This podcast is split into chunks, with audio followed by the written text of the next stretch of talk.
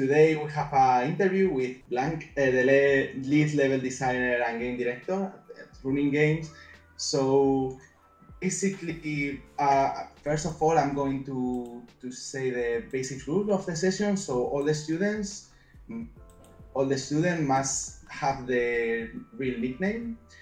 Uh, all the questions will be asked through the test channel Preguntas de Clase. All videos, links, and comments will send through the tech channel Clase.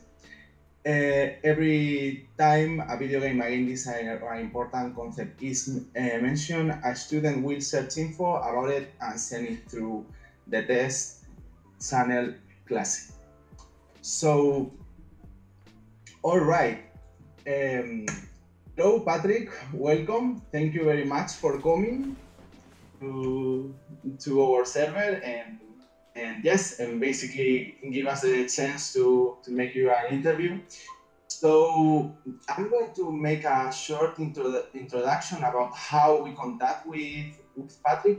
So basically, Juan, in his classes, propose to the students analyze games and level in order to evaluate good things or propose anything that could improve into the design or level design so, and, and basically proposing a, an improvement and selected. Uh, so when Joan reviewed the Alex uh, work about the, the, the, construction and the analysis of the of the of Hob, the, the game that uh, Alex took, and, and Patrick was uh, the level designer in, in that game, Joan that is uh, well basically encouraged to Alex to send to Patrick um, the analysis. And since then, Patrick and Alex start talking. So that's how Alex contacted with him in order to, to bring them into our Discord channel. Alex also made a presentation in the Discord channel about this work. And Patrick now is the seventh person interview. And yes, this channel growing. So I'm I'm pretty happy to have today here to Patrick Blank and and welcome.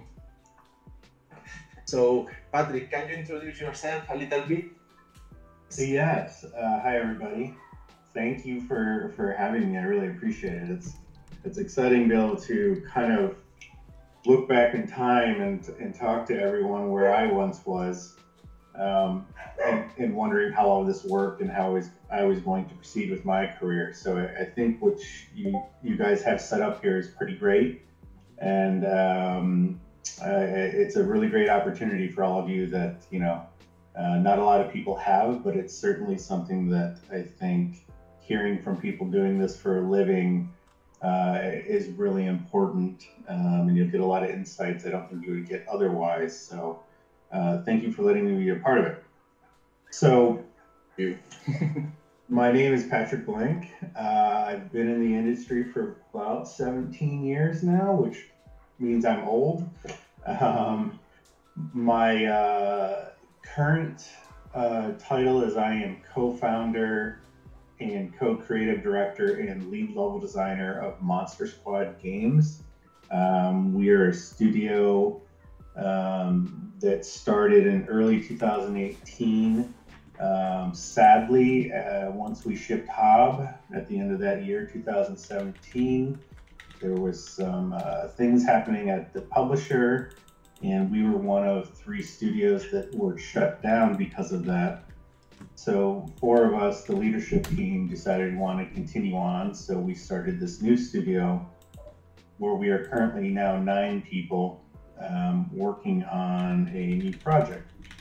Um, so that's how we started at Monster Squad. And obviously, we're here today. I think like Hob's a big part of why I'm here today. Um, so I'll just really quickly kind of recap um, how I started and how I got to Runic. Um, I started out a long time ago. Um, well, I think there's some questions on it earlier. Sorry, I'm rambling. But anyways, I was at Runic Games for about 10 years. Um, at the very beginning of Torchlight, where I was lead level designer in Torchlight 1, uh, Torchlight 2, and then on Hob, I was lead level designer and game director. Um, and that's kind of the history from Runic till now. And what about your studies, Patrick? What did you study to end up in the games industry? Well, I think this might be really disappointing to many of you, but I actually, I, I did go to art school. I went to art college. Uh, sorry, uh, the art uh, Pittsburgh, um, and there I just kind of studied graphic design, the Art Institute of Pittsburgh, and I decided that wasn't for me, so I left. And then I went to college, uh, Kendall College of Art and Design, where I studied fine arts. Um, and then I decided that wasn't for me. Uh, a lot of this was I was, you know, I drew a lot growing up, and I got into painting, and then I got to art school, and I saw kids who had real talent, and it scared me. And uh, that was also around the same time where I discovered modding tools, and I've been a gamer my whole life, so I thought, hey, let me give this a shot. So uh, this is kind of counter to what you guys are doing now and the opportunities you have now that I didn't have back then. But I basically moved back into my parents' basement and self-taught myself through mod tools, and that eventually led me to get my foot in the door. Um, and uh, so yeah, I didn't have the resources and, and, and everything that was available these days. Uh, so I think you're all in a unique opportunity to have that and to have that support group and your teachers uh, and to have opportunities like this, what you're doing with this these level design talks. So that's the short end of uh, yeah my my education as related to uh, industry work. Oh, it's amazing that you got in uh, self-taught. Uh, could you tell us that when you interview a level design candidate, uh, what kind of skills do you seek uh, for your team? Yeah, well, we do a few different things. We kind of these days we break up our interviews. So depending on uh, depending on the person, it first depends on their level of experience, what they have worked on, what they haven't worked on, and how that applies to what we're doing. Uh, I personally am not a big fan of level design tests if somebody's already very experienced, because I believe the games they shipped are their tests, and if you're talking to them, it's because you already like them and you like their work. However, if it's somebody with less experience and is a little more new, then we, we usually do throw kind of a test at them, especially if it's something, a genre they haven't worked in before. We want to see how they adapt. Um, and then there's a big thing for us these days because we like to keep our studios small, which is a culture fit.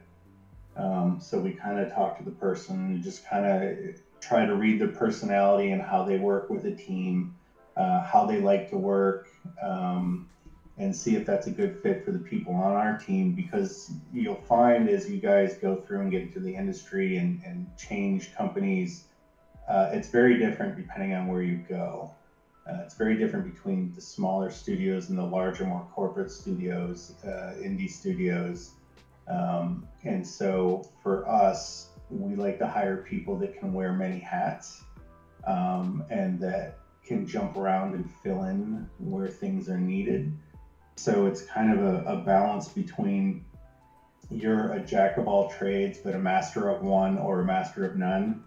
Um, you'll find that definitely for me in my career, I, I love doing level design. I never want to stop doing level design. But I've branched out with game director and creative director while also doing that. I've also made art when needed. I'm not good at it, but sometimes with a small team, you need to jump in and be able to do things. I've made shaders in the past. Uh, I don't really do that now. Um, but we like people that are at least open and willing to learning different things um, so that they can fit into the team because that's kind of how we are. We, we don't do a lot of hierarchy, uh, which is opposite from a lot of other studios. So it really depends on the person, the experience level, and what they like to do, and um, not whether we're just trying to fill a position, but whether or not they are fit for the team and will and will benefit the team, and not just an empty slot. All right. So we could say that the person that fits best in your team would be a um, person of many skills and capable of adapting to different environments. Yeah, are definitely willing to learn um, and be and be open to that. Willing to learn. Okay, so Patrick, could you tell us what are your three favorite games of all time? Uh, three favorite games, definitely Half Life One. Uh, that was an, an amazing experience for me. Uh, I would say Deus Ex One, um, and then this one's a curveball to a lot of people. Um, I say Clive Barker's Undying. Um, so those are definitely my three favorite all times, and they kind of mix things up a little bit. Uh, but they're ultimately shooters, but uh, Deus Ex and, and Clive Barker's do different things, and of course Half Life did different things. Um, but those are the early ones when I really got into PC gaming that kind of stuck with me. Um, and I actually, uh, my home office, I collect old PC big boxes, and those were the first three that I got. Um, so they're they're on the shelf and, and kind of a reminder of, you know, what I loved about things early on, why I got into it, and just kind of nostalgia factor. But I think that's a tough that's tough to narrow down to three, but those would be my three. And that have come out on the last ten years. And also, if you could, could you uh, point out which gaming game and level design choices would you say you like the most about these six games? Oh man, let's see, last ten years. Wow. um, I don't even remember the last ten years. I mean, if you're thinking, um, I think like I'm, I'm just I have a list, but I don't know if they're from the ten years. But you know, games like uh, I think Bioshock uh, was a big one for me, just because of the, how they were. Which is actually a, a reason I like Clive Barker's Undying. They were doing things that kind of Bioshock did with the with the spells and the guns way before Bioshock. Uh, but Bioshock added so much more to it, and I think how they were doing kind of their their Zelda-esque level design, where you need to go get the MacGuffin to to gain entry to certain points. Um, good games tend to take things from other games and mix them together in new ways and put their own spin on it. Uh, I mean, that, that's not the only way to make good games, obviously, but I, I think Bioshock did an exceptional uh, job of that. Um, you know, another one I, I, I would mention would be uh, if you haven't played it, Brothers: A Tale of Two Sons. Uh, that's a very good game, um, just just from an emotional standpoint, but also from a design perspective. The way they need you to work with your buddy and kind of the puzzles that they designed around that. Um, I think that's just overall such a really cool experience, and one that's a little bit more atmospheric than not. Um, and I like it because they're throwing things at you that you need to figure out, and they don't always hold your hand as well. Um, let's see. I am a big fan of the Darksiders games, which have come out because, again, I think they they put a new spin on the Zelda games where they're a little more uh, hardcore, but they they throw a lot of puzzles and environmental puzzles at you as well um, but also give you the freedom with the combat to do interesting things. Um, and I think they've been really cohesive throughout the three games that they've made and how they kind of all tie back together. It's interesting to see the evolution from one to three. Um, I think uh, I think one's still my favorite because I think they nail a lot of things that and the other games they maybe uh, kind of went too far. I think in the second one with the loot, they kind of it took away from a lot of what made the gameplay of the first one special. Um, but you know they evolve other things. But I'm a big fan of those. I'm a big fan of where you use your environment and you have the traversal abilities uh, to do interesting things and explore um, and let players find things and find the solutions for themselves. Um, let's see. Wow. I think uh, oh, 10 years. Yeah, I don't know. It's hard for me to keep track of uh, of the time when, when thinking of the games like that. Um, That's okay if you can't. Yeah. We can just jump to uh, would you risk it all and just say one game that you would say is the best? Of all time or the last 10 yeah. years? No, no, all time, all time. Oh man, you know what? I, I gotta go back to Half Life. Half Life. Life did so many things that were amazing that nobody else was doing, and has set the tone for so many games since then. So yeah, for me, it's Life. It seems that a lot of people uh, agree with you. in the Discord server. So, Okay. um, about uh, Super, uh, about Monster Squad, what kind of games are you making right now? If you can talk about that. Yeah, well, we started out making one, and we actually um, we had people in our, in our Discord server were playing it. Um, uh, things have kind of changed, and we're shifting gears a little bit with a new project. But um, you got to remember that Monster Squad is is several of us from the Torchlight games, uh, mixed with people, uh, including myself. I think I'm the only one who's yeah, I'm the only one who's worked on both. Um, who's also worked on the Borderlands games, and we have people that have worked on all three of those. So you take Torchlight and Borderlands and mix them together, you can probably kind of imagine the type of game you're going to get. It's it's going to have lots of RPG elements. It's going to um, have lots of items and, and player progression. It's going to have lots of action. It's going to be colorful. Um, so what we're going to now really excited about, and I think we'll probably start to talk about it in a couple months. Uh, we usually give people in our Discord a bit of a heads up on stuff, and they see stuff first. Um, but yeah, we'll, we'll it's pretty exciting. And if you like those type of games, I, I think you, anybody would be excited about it. Yeah, I'm excited about it. Just listening to this little snippet you made made for us. Uh, and uh, is there any interesting project that you're a part of besides Monster Squad that you can talk us about? Um, no, that's that's all I'm doing right now because it's we're still a new studio and we're getting set up with a new office and and you know times being what they are, where where many of us are working from home. Um, we're pretty busy, heads down, working on this, so I don't I don't have anything else I'm I'm working on. Yeah, it must be tough to start up uh, in these times. Uh, yeah, challenging. so, Tacos, uh, tell us about how is a week of work as a lead level designer in Monster Squad.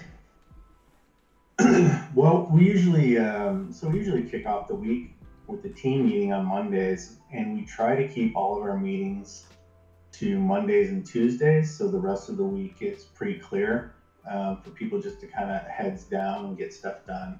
And we hate meetings in general, so we, we kind of put them at, we front load them at the week. So it's kind of a catch up to see what what needs to be done, what is the goal of the current sprint, uh, what is each person's goal for that week, and how does that uh, are there any dependent dependencies that they need to speak with other departments on? So you get that all sorted out um, and, and get over any roadblocks. Uh, from there, it's just usually me personally getting into the editor and starting working on whatever I'm working on and making sure that communication is open with other people. We, we this might change in the new office, but typically we've had open offices, and again with with small teams, it's easy just to turn around and talk to somebody. Um, and so the communication in the room, everybody can hear what's going on for, for better or worse, depending on the times. But um, it's pretty easy to kind of hear what's going on and know if you're needed for something. Um, but then everybody just kind of gets to work. You know, we're we're very uh, we don't we're not big on documentation. Um, depending on who you talk to, some people love documentation. They want a design bible. That's not us. We're very much, hey, let's talk about it, and then let's just do it. Let's get it in the game, prototype it as soon as possible to see if it works. Um, again, this is dependent on what you're talking about and what you're doing, but my philosophy is you could spend too much time documenting something, and by the time you can actually prototype it and realize it doesn't work, you could have just done that to begin with. But that is dependent on several things. You know, if somebody has time to do it, if your tools allow for quick iteration. Um, but that's kind of been a thing for us. So um, if, if something needs documentation after the fact, we will do so, but that's very limited. Um, and then it's, you know, we use different uh, software throughout the week um, where kind of everybody can see what's going on. We use things like uh, Mural, which is an online pin board where we throw up progress shots or kind of examples of what we're doing. Um, Favro and Jira to kind of track tasks, uh, tasks, excuse me, or to create bugs. Um, so it's keeping those things updated, make sure I'm updated on if there's anything relevant to me. Um, and then, you know, currently there's only one other level designer and we sit next to each other. So we kind of know what each other is doing um, in what's needed from each other for the week. And yeah, it's, it's really just keeping communication open. Then usually towards the end of the week, whether or not that's the sprint end or not, we'll kind of regroup and see where we are and decide what next steps are. Uh, do you use any specific work methodologies or frameworks such as Marc LeBlanc's MDA or Yu-kai Chou Octalysis? Sorry, could you repeat that? Yeah, sure. Do you use any specific work methodologies such as Marc LeBlanc's MDA or any frameworks such as Yu-kai Chou's Octalysis? I see. No, no, we don't. Um, we are very uh, again the, the four of us the leadership team we've worked together for for a long time so we know each other and we know how we like to work and and i think it's kind of we, we keep things open and let things flow depending on um, you know you get thrown a lot of punches during this and you have to adapt. And we've tried several things in the past even from runic games and realized that it doesn't work for every situation for us. It may for others. So uh, and depending on how who else is on the team. So we're very adaptive, and we just kind of go with whatever is working at that particular point, so that we're not too restrictive. Okay, and could you talk, explain to us how is a week of work? Uh, no, sorry, how is the work loop for a game level designer, or specifically a lead level designer such as yourself? Yeah, uh, again, it's just kind of like what part of the game are we working on and what are the goals. Um, and then it's making sure that we're, we're hitting those and, and keeping communication open. If, if something's required from art or something's required for a cinematic, um, making sure that, that those people have what they need to do those and that they're communicating. Um, so it, it's really just kind of a, um, uh, what's the word? Uh, you know, being in in between uh, for different departments to make sure everything's um, coordinated and, and, and hitting for that particular goal. Um, so it does change. I, I, am still very much, uh, I, I, do as much level design as I can, which is a lot, uh, just as much as anybody else. Um, so it's a challenge sometimes having to break that off and do kind of the, the oversight uh, manager part of the lead level designer. Thankfully, you know, again, small team, it, it, doesn't take too much away as opposed to some of the bigger projects I've worked on. Um, but yeah, you're just kind of a conductor, making sure all the lanes are clear for everybody to get through and, and work together. So would you say that your work as lead level designer is more management focused than creativity focused? It's both. It's still very much both. I I been thankful, you know, also as kind of like co-creative director, game director at times too. You're you're able, you're doing multiple jobs at once, so you're seeing how they all fit together. So it's still very uh, creative. Um, I like to um, involve the other level designers as much as possible. Um, not only just to take some of that off of my shoulders, but I don't like being the guy that makes all the decisions and decides everything. I want I want us to do that as a team um, and to come up with those goals as a team. Um, so it's thankfully in, in, in Runic and in Monster Squad, it's the environment is such that it's still very, very, very creative. Um, and we kind of trust uh, people in each department to be creative and make up their their own processes as long as it fits the overall arcing goal. Um, would you say you miss something a lot about working just as a level designer? Uh, you mean? I'm uh, sorry. Say something about working as just a level designer. Uh, I don't know. The, you said that you you are the in between between the departments. Do you miss just being one more, or do you like more being the in between the role you uh, have right now as a creative uh, director? Um, that's tough. Uh, it, it honestly depends on the um, that particular snapshot. of the of the of the game. But yeah, I, I love I love level design. I've always loved level design, especially when you just put your headphones on, zone out, and be creative. Um, so that's still most of my time. That's the majority of my time over everything else. Um, and uh, I think that's that's something that's important for me that I always keep that because I love it so much. So uh, you know, it, in Monster Squad we have uh, another designer, programmer John. Uh, he and I have decided that uh, we're both going to be co kind of co-creative directors. Um, because it is a it is a big job, especially for a game like we're working on now, and we both like to work, and uh, so it, it's easier if we share that, and then we can still spend as much time on our disciplines as possible. Great. Um, do you have any tips or advice for those here that want to pursue a career in game design? And are there any things that you wish to have known before starting to work as a level designer?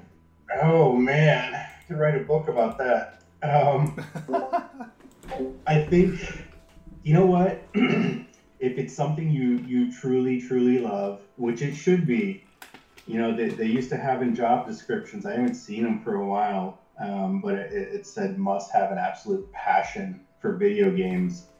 Um, that's true. Um, I think there's a lot you guys are going to hear from people like myself and your teacher about what it's what it's like. I think there's a, a lot more you're not going to hear until you're actually doing it, um, and that's part of you know what will make you who you are. Um, you'll you'll figure out what's going on. You'll you'll think of things one way, but you'll learn other ways to do it. You'll be surrounded by other people who've been doing things for a long time and have different thoughts and methodologies on how to do things and I think for you, you need to just be a sponge and absorb all of that and process it and figure out what works for you. Um, so I think my advice is to stick with it. Try to always be creative outside the box. Um, for level designers in particular, um, get people to play your levels early and often. Like I, I, think there's a there's a lot of people like well they don't want to they don't want to show their level until it's perfect to them. Um, but I think I think that's a disservice to us. Um, if you're not passing your controller over to somebody at least once a day and saying, "Give me your thoughts on this," um, I think that's a mistake. And I think it's better to show your your work early so that you get some basic feedback early. As level designers, we tend to at a certain point get blinders on so then we, when we do see somebody play testing a level and they don't go the way we thought they were going to go, we get upset. But that's just kind of the tunnel vision. So um, not going down that route for too long before seeing uh, what effect it has on people uh, can be a disservice.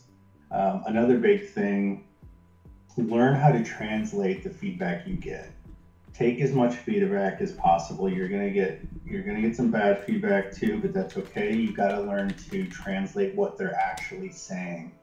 Somebody might say, "Hey, I don't like this, and I don't like this," and you might think it's about one thing, but it, it you've got to understand and uh, what it's really about. Is it because of the way this is angled? Is it is it really just they don't like this jump? Um, so that's a tricky part, and that takes a while to figure out um, but just kind of absorb information and analyze it um, because that that can really help you out.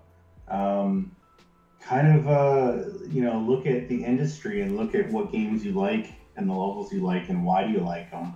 Um, what's it what's it doing for you and how do you apply that to your own levels and how do you put your own twist on things. Uh, that goes back to just trying to be creative out of the box. Um, and just be open to things. You you know, level design is is such a big thing, and it's it's it's what everybody experiences, and it's not just it's not just laying things out. Uh, lots of things go into it. Audio go into it. Lighting goes into it. Um, for us, we're a little bit old school, where uh, myself and the other level designer, we do everything ourselves where you'll get into some of the newer studios and bigger studios where they break down level design into several different types of level design. Some people just gray box, some people just script, some people just do combat. Um, we do everything, and uh, even art passes. and then the art team will have a final art pass and they have a say on that. Um, but I think just to be open to, as I was talking about earlier, wearing many hats, you should at least uh, try and explore to do all these different disciplines that relate to level design, even if in the end you decide you're you're fit to do just this or that. At least have uh, the knowledge and the experience of trying that. So um, there's a lot there, and and just uh, you know keep making levels and keep trying different things and and and learn how to take feedback and apply it.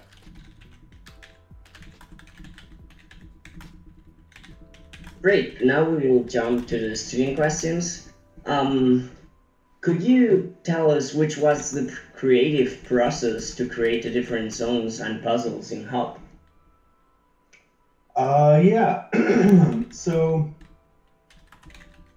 well, we knew we knew we wanted um, several different biomes because we had the mechanic of the world shifting, and early on it was a very different mechanic um, than what it ended up being. But um, we knew as the player went through, we wanted them to experience different types of zones, and some of those zones were also so that we could play with different uh, mechanics and traversal mechanics. Um, and we just wanted early on, we decided we had too much green because it was all all kind of grassy greenlands, and so we wanted to change up the color palette as well. Um, so we were kind of plotting out how those went through, how we wanted to reveal areas to people, and what purpose each area had, and how to tie it back to the underlying. Um, sorry, there, there, may be spoilers here. Um, of how the world is tied together and how the world transforms and why. Um, so the the zone idea started out that way, and then you kind of look at them from an artistic viewpoint of well, how can we vary these a bit? And and Hob is a very it's a very weird game in the tone.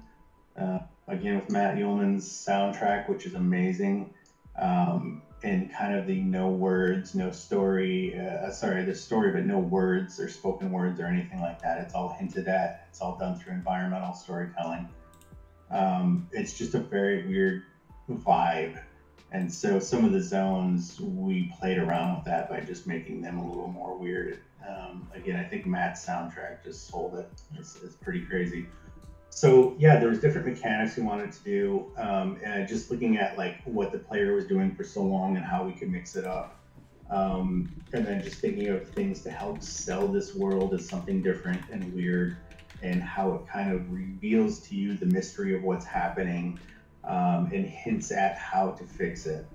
Um, so that that that's how that kind of came together. And then we were just looking at you know the big mechanic of shifting world pieces in and how did that fit to each other and how did it fit from zone to zone um, and and how did we tie that together with some of the underground areas. So it, it definitely took a while. Um, there's a lot there's a lot there in the end, uh, which was a lot because in the end, when we started over from scratch, there was only two of us, two level designers, did the whole game.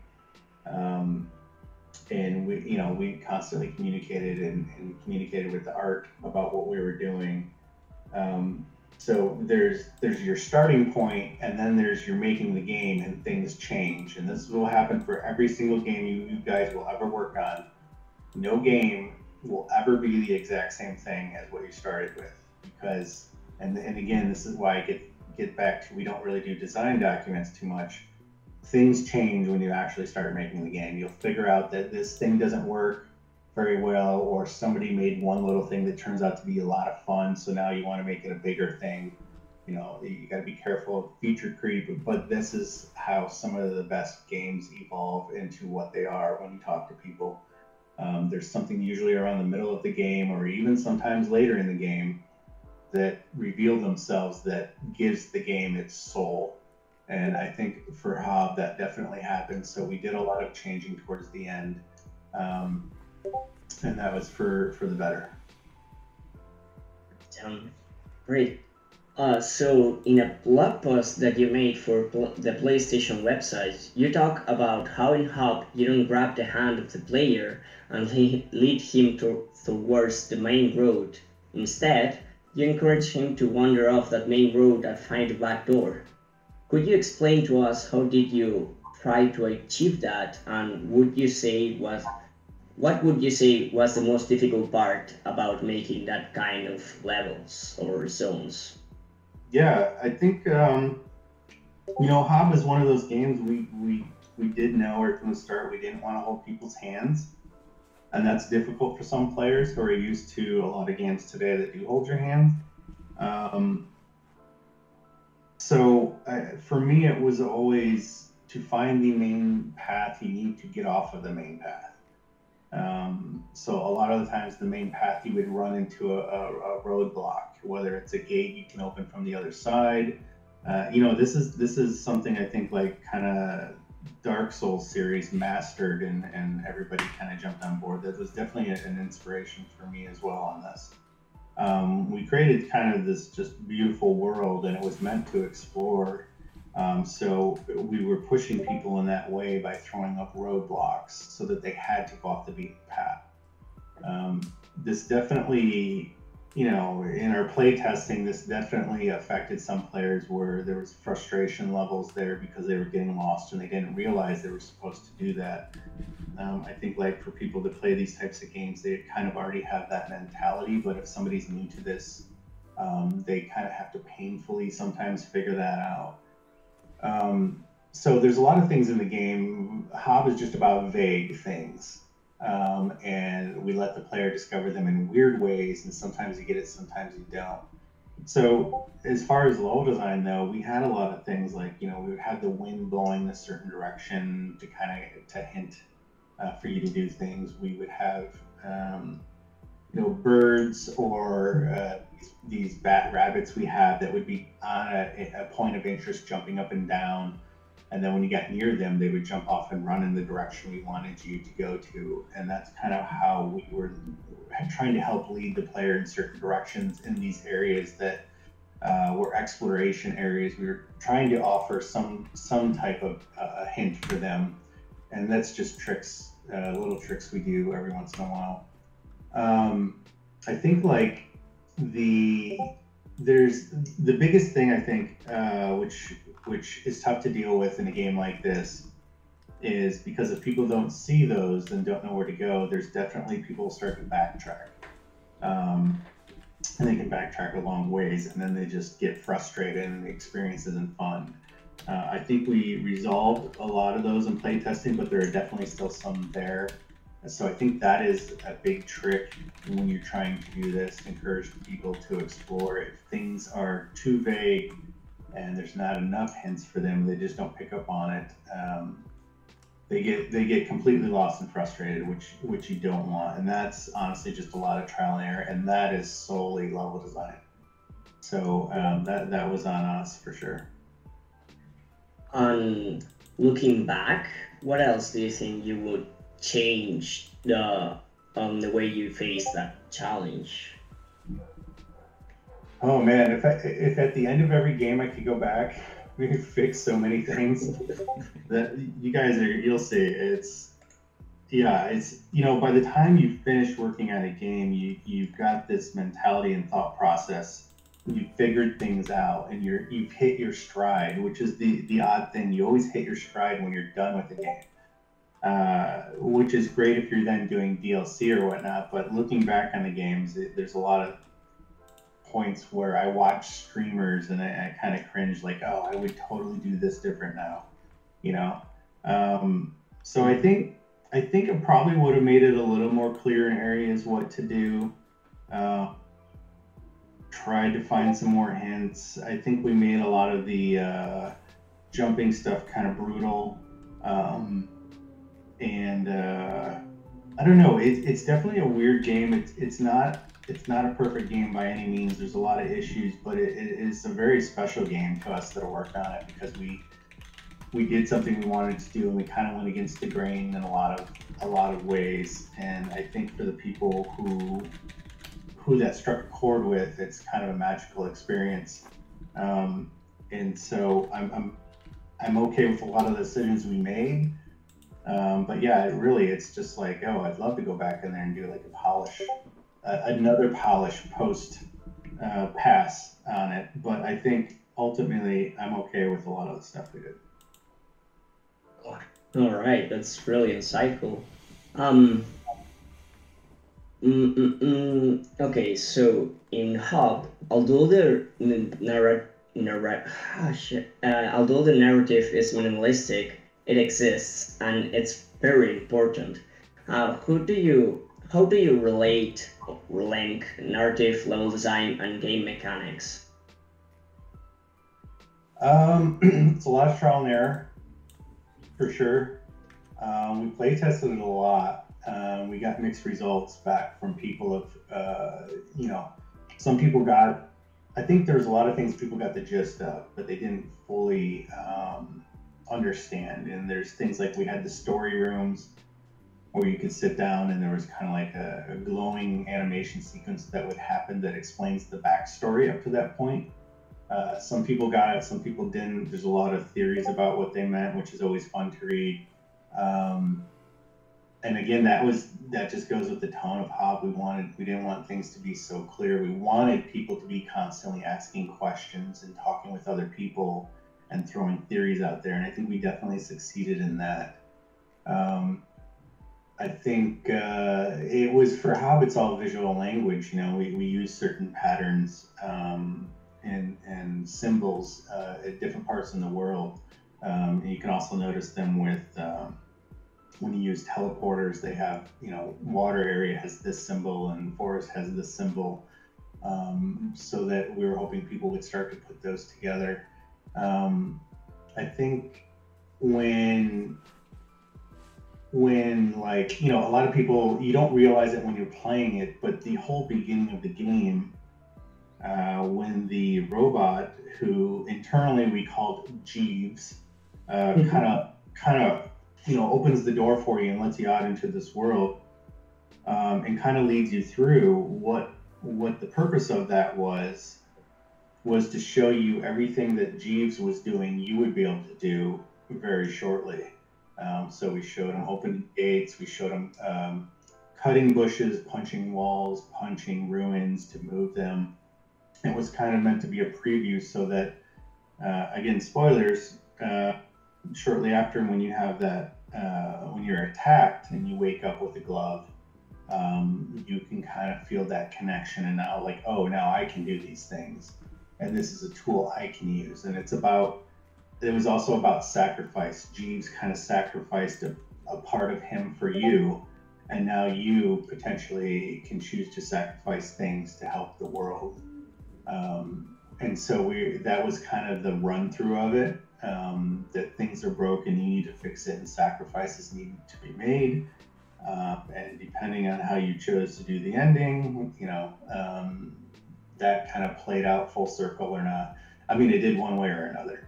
Um, so yeah, it's a, it's a lot of back and forth and seeing how we can insert narrative aspects there um, that kind of help sell that. And again, I think some people got it and loved it, and some people didn't.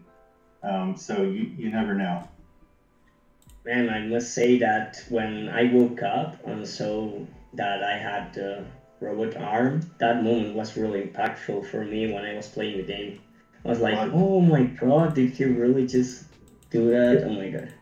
That's good to hear. Yeah, the, the scene right before that, I, uh, that's, uh, we pushed for that. We pushed for that to be brutal. Um, and a lot of people, it's funny watching people play it on stream and they're watching, they don't expect that, and then it just happens out of nowhere. People kind of gasp at it, and it's like that's exactly what we wanted. So that's great. Nice. And linking this to the last question we will do uh, before jumping to preguntas de clase questions. Uh, to which extent to which extent does the narrative in a game condition the game design? or it, level design? Yeah, yeah, it depends. I think like for us, the games we make, we are gameplay first. Uh, you know, in Torchlight, the narrative was very, you know, it was just kind of here you go, here's what's going on. It didn't really affect gameplay. Um, for Hob, it was still gameplay first, but there was there's a little bit more back and forth um, because we are gameplay. That I think that'll always be for us gameplay first, and narrative kind of supports that. But it's interesting. You know, you look at the opposite. You look at Naughty Dog games, and they're very clearly narrative first, um, and the gameplay supports that narrative. Um, whereas, you know, obviously, like you know, most action games, it's the gameplay first, and then the narrative supports that. And some do a pretty good job of supporting each other back and forth. But um, it depends on the type of game you, you want to make.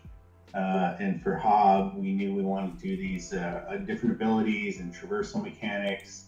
Um, but um, yeah, and, starting out early on, it was kind of a joke uh, that, like, well, let's make a game with no words. It'll be easy.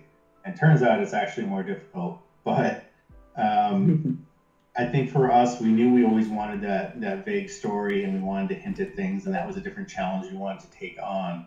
Uh, but yeah, I would still say that um, it's the levels, or the story is built around the levels more than the levels are built around the story in a way because we started out with mechanics before we really fleshed out the story, and at a certain point, they just kind of melded together um, and we were we were kind of just making sure they worked uh, in unison. But it depends on what you're making. Um, you'll it'll change from game to game sometimes, um, but it's a fun challenge.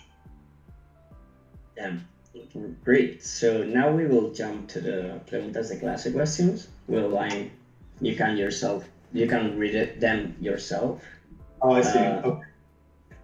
Uh, well, if you feel comfortable, I don't mind bringing yeah. them. Yeah. All right. So let's start. Number one, which was the creative process to create the different zones and puzzle and how? No, no, no. I. Ah, uh, wait. Yeah, yeah. Sorry, sorry.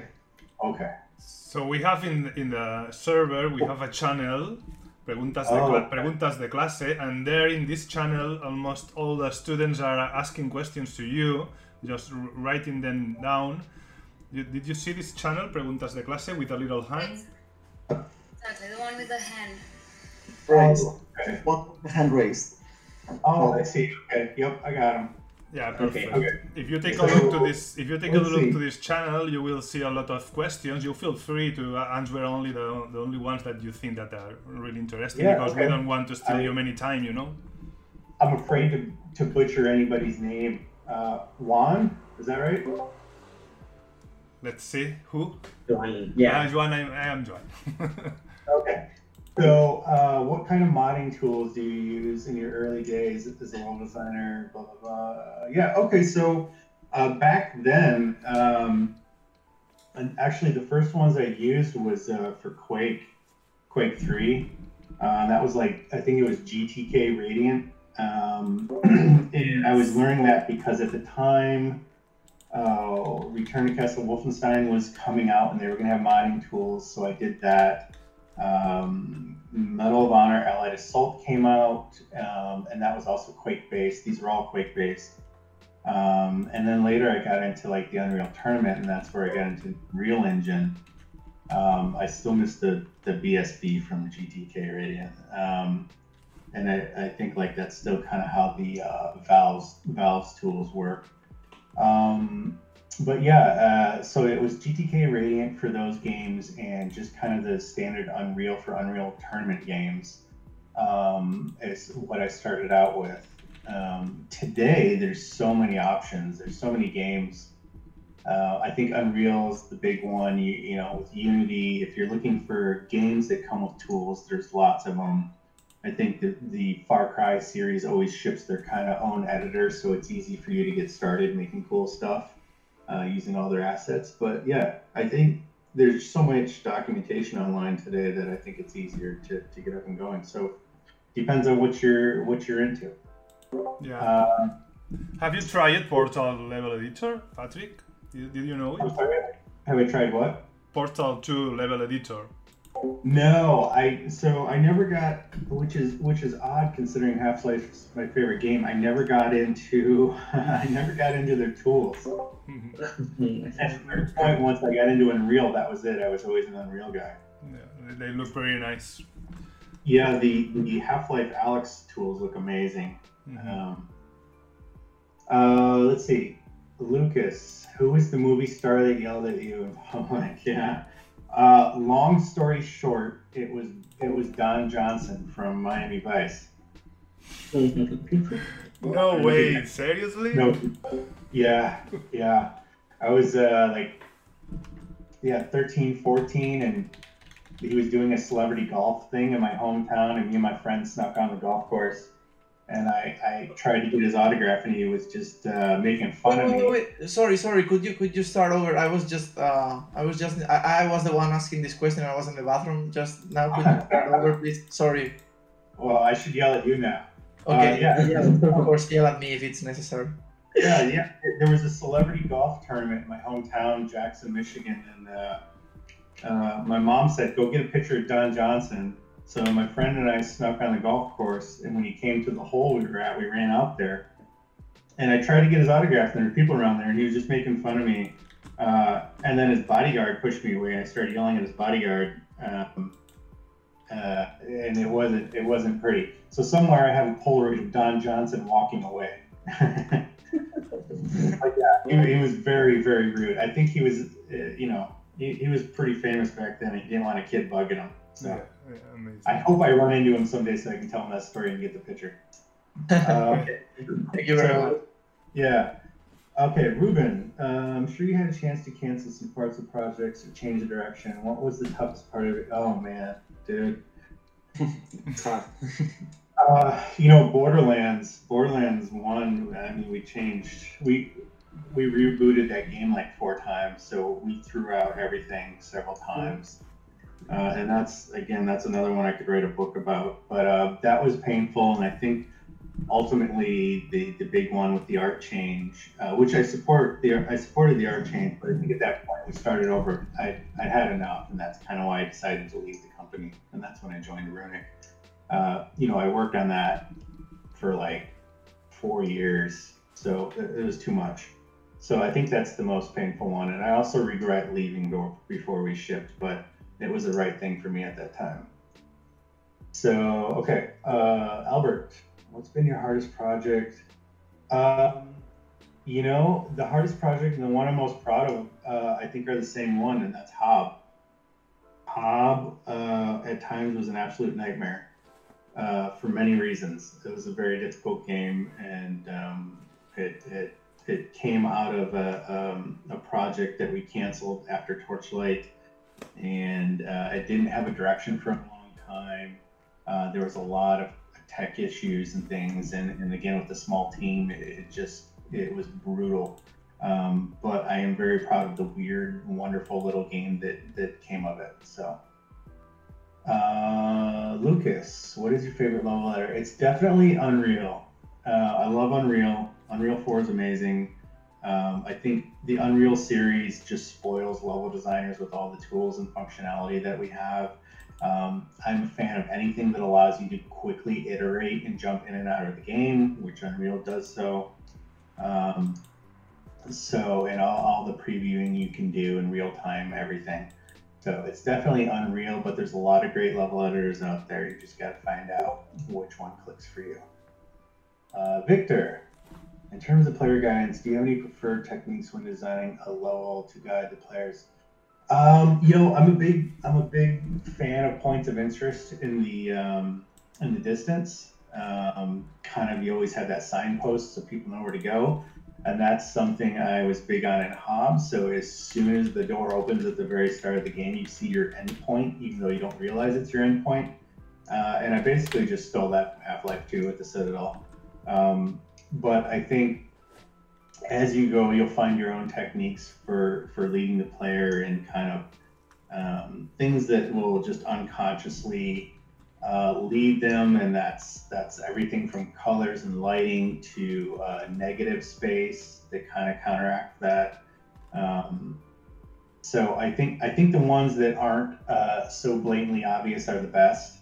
Um, and again, that's just kind of trial and error and depends on the game you're making and, and how much um, you have over the say of decoration and, and lighting and things like that. Um, so I prefer things that are more like movement uh, things tilted a certain way. You talk to a million level designers, you hear a million different techniques they like. So, um, yeah.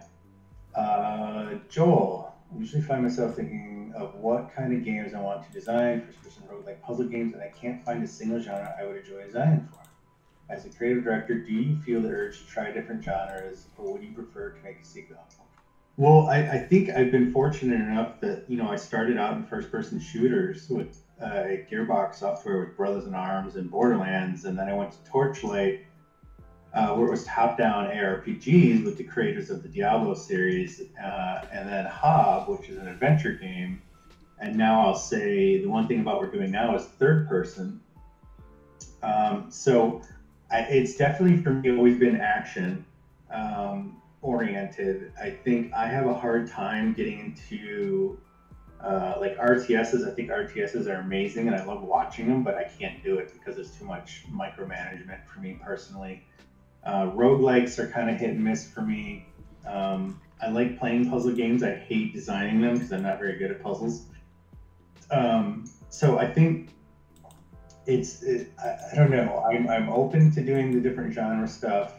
You know, at the end of really quickly at the end of Torchlight 2, the, the canceled project I mentioned earlier, we started a game that was a mix of um, space space combat, and then you would land on planets and other spaceships, and it was XCOM. And so we were mixing genres there, and it was very cool, and I was very excited. Uh, but ultimately, um, you know, it, it got canceled for reasons. Um, so I think like it, I'm open to that type of stuff, but I don't think there's a particular. I have my dream games I would like to make, but I don't think there's a particular genre that I haven't done that I'm dying to do yet. Um, you just got to find out what what type of uh, creative process do you like, and what type of things do you want to design, and uh, go from there. It's a challenge. In, in your career, you're you're not every game you work on won't be one that you are in love with, probably. Um, but it's but they're always all good experiences to have under your belt. Uh, David, in Torchlight 2, you created randomized level chunks. How did you limit the randomness per se of these chunks so it wouldn't really get Well, all of those chunks were handcrafted, so they're just mini levels we made, and we made randomized portions of them, and then they kind of all stitched together. Um, so it, it was a lot of fun. It was uh, um, it was challenging to come up with so many different varieties for those for those chunks. But after a while, it did get really repetitive um, in, in, terms of level design. There's only so many things you can do on a small chunk. Um, it's I think it was a balance. I think a lot of people didn't even know Torchlight 2 was randomized because it was such a huge game you wouldn't see the area change until you started over or joined someone else's online game. Um, and I think like for us, that's kind of something we evaluated. Um, but nobody knew the other successful part is when you looked at Torchlight 2, you can't tell it's randomized because it's all handcrafted and the way it goes together. It, it was it's a beautiful game. I still think it's gorgeous. Um, but we did have some tools that allowed us to control some of the randomness of how random we could get things. Uh, just kind of custom tools we made, which uh, you know, if you like uh, random levels, you'll you'll love what we're working on now. So I'll just say that. Uh, Clara, uh, in your lead role, what is the biggest challenge when you managing taking care of a team? Okay, what would you recommend to people interested in lead product? So yeah, this is a good one. I think um, the biggest challenge is managing people, personalities, uh, making sure everybody's always on the same page. Um, you've got to, you're the one in charge of making sure you're hitting the, the goals for level design to support the game. You're, you're doing what needs to be done within those bounds, but you've also got to make sure you give people enough freedom so that they enjoy the job. So as long as people are hitting the, the, the points that need to be hit, um, but they have room to explore and how to accomplish that, uh, that's a big thing. You need you need to create a supportive atmosphere for that. Um, something I kind of struggled with early on when I when I started to be a lead. You need to also ask yourself why you want to be a lead um, make sure it is because you enjoy that challenge and that you're not just chasing a, a title or, or anything like that. Uh, because it is, it, it can be very, very challenging and stressful. because um, you're responsible for a lot of different people and you have to answer for that. Um, and you have to keep everybody on track. Um, but if, if that's something that really interests you, then it can be very rewarding too. Um, books or methodologies to take into account. Um, this is one of those things that you just kind of gotta jump into, evaluate the leads that you've had and, and what you think was positive or negative about that. And, and always remember, keep in mind what it's like to be the person under the lead and what sort of things you're hoping for or you like or don't like, and make sure that you are leading your team um, the way you would want to be led. Um, and, and that's, I think that's the key aspect of it. Um, I don't have any particular books or, or methodologies. Um, well, actually, I will throw out one book that is just good for anybody in a management role. Uh, now, I, I will give the disclaimer that I, my understanding is that um, the people who wrote this book, it might not actually work that way where they are. However, what is in the book is wonderful, um, a wonderful methodology on how to lead a team, and that is um, the book uh, Pixar, Pixar Inc. Um, I think, uh, hang on, they have a. Uh, hang on, I'm just trying to find the name for you there. It's called Creativity Inc. and it's about Pixar and the leadership team there.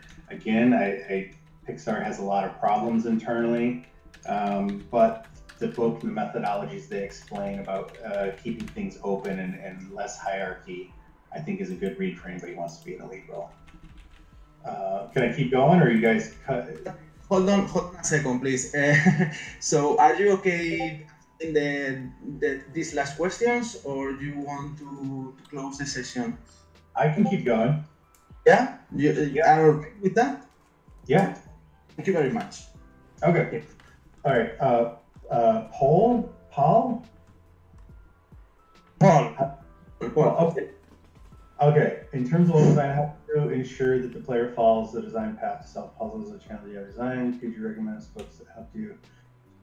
Oh yeah. So again, like the question above, it's you know this is trial and error. This is play testing. This is this is again what I mean by handing the controller to somebody early and often, once a day at least, just to just to see what they do, because you're going to learn a lot from watching people, and most of the time they're not going to go where you want them to go. Um, and that's interesting. And then just kind of you know Q and A with them. What what drove you or drew you over here versus here, um, and kind of take that feedback and apply it to the way you want them to go. Um, lots of tips and tricks out there, and and and, and you guys again will will develop your own. But that that's trial and error.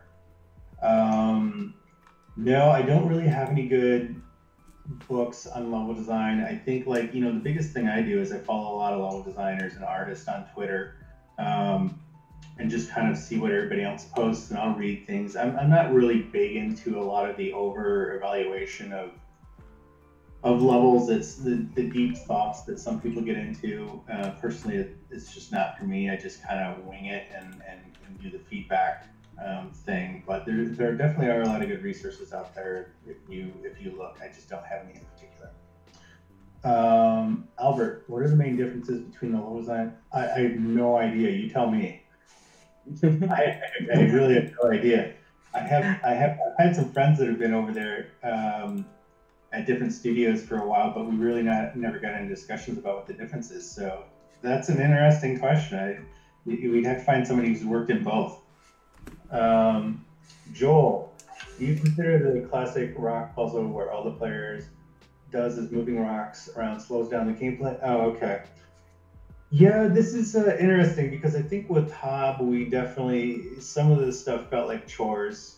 Um, um, it's yeah, this is a challenge. I think if if you have uh, if you can sit back and kind of judge something and then you figure it out and then it's the process of doing it. And the process of doing it is fun so that it, it won't feel like a chore. Um, it, it, it- this is where you kind of want to throw punches at, at the player you know if you need to move a rock and they get halfway throw up another barrier or throw up an enemy or do something fun or you know in hob we had we kind of solved some of this by if, once you got the punch ability in your glove, you could wind up and punch the blocks and they would slide a lot further uh, because we were very aware of this. Um, so I, I think like if you can see when you're solving a puzzle, you can see the prize. And so as you're pushing, you know, the boulder, for lack of a better term, near it, uh, you're building up that anticipation and then they really want that prize it's great i think a lot of the times when you don't know what you're doing you're just doing this to see what happens um, that's that's where you're it can it can feel like a chore. Okay uh, daniela what's your biggest frustration as a level designer some industries of video games ask this question you want to work with them. Yeah um, i think there's I think I, I, this kind of goes back to uh, different different companies work in different ways with level design, and um, I think there's sometimes um, a thought that level designers are just you know it's an easy job and they just can they just can only gray box something out they can't do other things they can't be artistic they don't have an artistic eye um, I've heard this in certain places. I know of certain places where level designers are actually barely allowed to touch the editor, and they have to design them the levels on paper, and then the artist build them. And I think uh, that's a very negative uh, attitude when level design encompasses so many different things. And um, I, I, think that if you run into that situation, being limited um, when you want to do more um, and again, that depends on your team and who you're surrounded by. And, and I think once you prove yourself, that's alleviated. But um, as a level designer, I don't want to be limited in the types of level design work I can do. And, and depending on where you go, you certainly can be. So, uh, yeah, that's him. That's Don. So, so, so we are we are done. Uh, thank you very much for this interview. Uh, Patrick, Alex, you were both amazing. My eyes and my ears were shining when I was hearing you talking about all the, all the, all the all, through all the questions and it was amazing. Do you want to say anything else, Alex, to to Patrick? I just want to thank him for coming and being so insightful on his work and taking the moment to be with us. Yeah. Really cool. I, I appreciate you reaching out, and um, this is cool for me too. And I wish all of you the best of luck. You're going to do great. I, I, this is a wonderful, wonderful industry to be in. Uh, it is going to be way more difficult than you anticipate, um, but it's challenging in a good, creative way. And you're going to meet so many amazing, smart uh, people during this um, that just, you know, enjoy it uh, because it is a pretty damn good gig. And uh, you can do very well in this industry, and it's great going to work every day and being surrounded by smart people and just being able to be creative. So uh, I'm a little jealous of you all. I wish in some ways I could start over again. but um, yeah, you're all going to do great. And so I wish you all the best of luck, and hopefully, maybe we even work with some of you in the future. And Clark, can you mute because I hear some noise?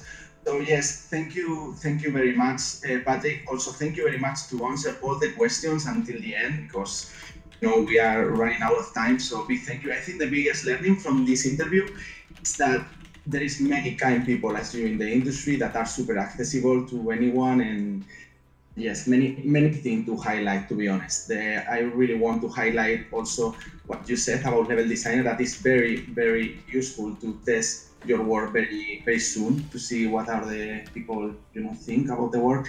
And yes, and I think also many people who are uh, we are aligned aligned with you in the Half Life One. It's it's an amazing game. So yeah yeah. The Half Life One, I'm good. I'm glad you did that. they vote and they choose the winner. So I also want to say to you that if you want to keep in the in this community, you are super welcome to, to keep here sharing any information or, or talking with us. Uh, we are super super open to have you here anytime that you want. Well, I, I'll definitely hang out in the channel. I'm not on Discord, uh, Discord a lot right now, so but I will definitely uh, hang out in the channel. Yeah, and, and people can feel free to uh, send me questions or whatnot every once in a while, and I'll, I'll try to answer. But yeah, it's a lot of the time these days. Uh, I'm not uh, on Discord that much, but Yeah. Thank you very much. Don't forget to go to Mesa 1, Mesa Uno down, and we are going to go with you a little bit, and, and that's it. So, so thank you very much, guys. Thank you again, Patrick. And, and yes. And I would like to encourage everyone to unmute and give uh, Patrick a round of applauses, please. Yeah, venga.